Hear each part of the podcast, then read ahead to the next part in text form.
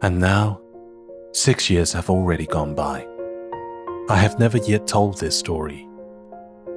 The companions who met me on my return were well content to see me alive.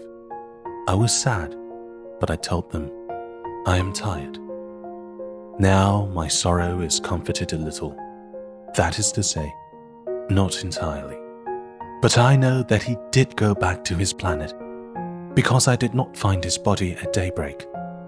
It was not such a heavy body, and at night I love to listen to the stars. It is like 500 million little bells. But there is one extraordinary thing. When I drew the muzzle for the little prince, I forgot to add the leather strap to it. He will never have been able to fasten it on his sheep. So now I keep wondering what is happening on his planet?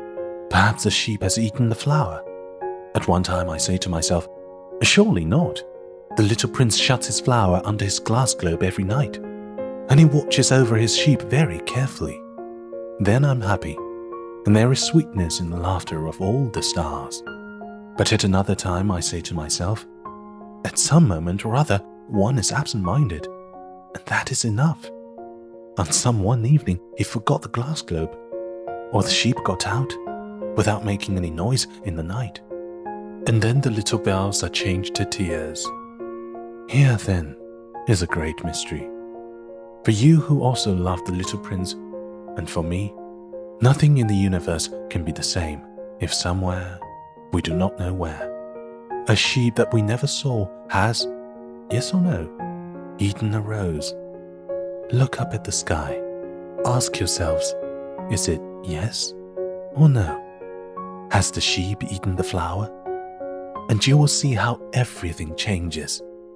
And no grown up will ever understand that this is a matter of so much importance. This is, to me, the loveliest and saddest landscape in the world. It is the same as that on the preceding page, but I have drawn it again to impress it on your memory. It is here that the little prince appeared on earth and disappeared. Look at it carefully so that you will be sure to recognize it in case you travel someday to the African desert. And if you should come upon this spot, please do not hurry on. Wait for a time, exactly under the star. Then, if a little man appears who laughs, who has golden hair, and who refuses to answer questions, you will know who he is. If this should happen, please comfort me Send me word that he has come back.